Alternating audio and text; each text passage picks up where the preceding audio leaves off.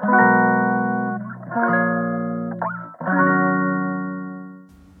のラジオは当たり前の毎日をもっと楽しくをテーマに配信していくラジオです。おはようございます。カナリアかなこです。先日午前授業で帰りが早かった下の子と一緒に外ヨガをしました。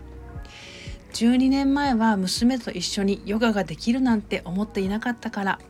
こうして一緒にヨガができることが私はとっても嬉しいです。上の子が1歳の誕生日に始めたヨガ。最初はヨガしようと思った時に限って寝ていたはずの娘が起きてきたり私がヨガを始めるとぐずり出したり私にヨガさせてよと泣いて娘を怒ってしまったこともあります。イヤイヤ期には一人になりたいとベランダに避難していたら中から鍵を借られて何時間も家の中に入れなかったり今では笑い話ですが私は完璧主義者で自分の思い通りに一日を過ごしたい。完璧主義者イコール自分に自信がない人。これはまさに私のことです。自分に対してだけ厳しい私。それが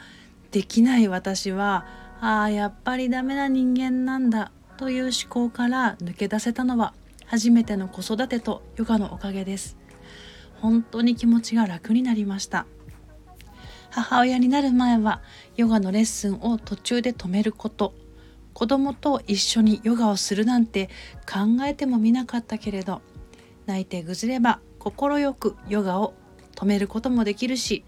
姉妹で騒いでいても走り回っててもどんな環境でも今はヨガができます。子供がいると何もできない。世界が狭くなったと昔は感じていましたが実際はそれはできないこともありますがまた違った世界がどんどん広がって母親になった今の私だからこそできることがどんどん増えてそれが今の仕事になったり時間が限られている分本当に好きなことしかできない。